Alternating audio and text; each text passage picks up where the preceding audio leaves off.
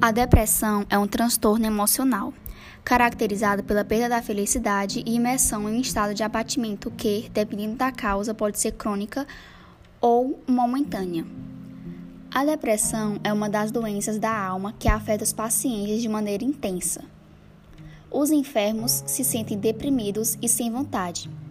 Entre os possíveis sintomas de depressão estão os seguintes: cansaço psicológico e mental, além de esgotamento físico na primeira hora da manhã, mesmo após ter dormido a noite toda, dificuldade para manter a concentração no trabalho, incapacidade de desfrutar de atividades que antes lhe davam prazer, pensamentos negativos recorrentes e até mesmo ansiedade. Nem sempre é necessário tomar medicação quando se tem depressão. Por vezes, a terapia baseada no diálogo pode ser suficiente para curar esses sintomas de desconforto.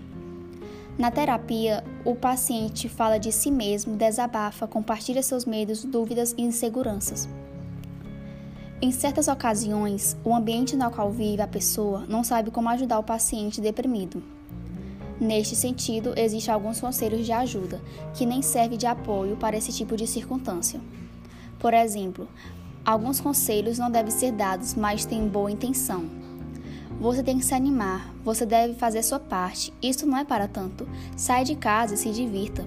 Esse tipo de conselho, que, tem como objetivo minimizar o desconforto daquele que se sente deprimido, só faz com que o paciente se sinta incompreendido em sua dor.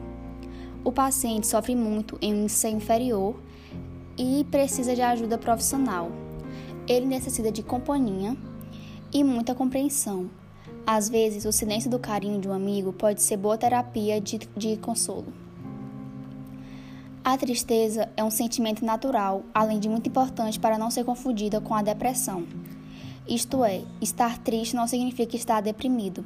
Obviamente, a tristeza em si é um dos, é um dos sintomas da depressão.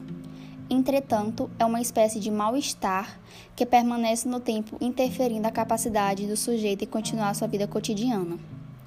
Embora mereça um parágrafo à parte, a tristeza não é um sintoma por excelência.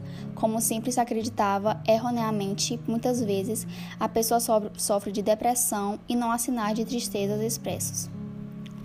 Entre as causas deste distúrbio, tão comum durante as últimas décadas do século passado e dos anos que vêm a seguir, podemos identificar claramente o estresse.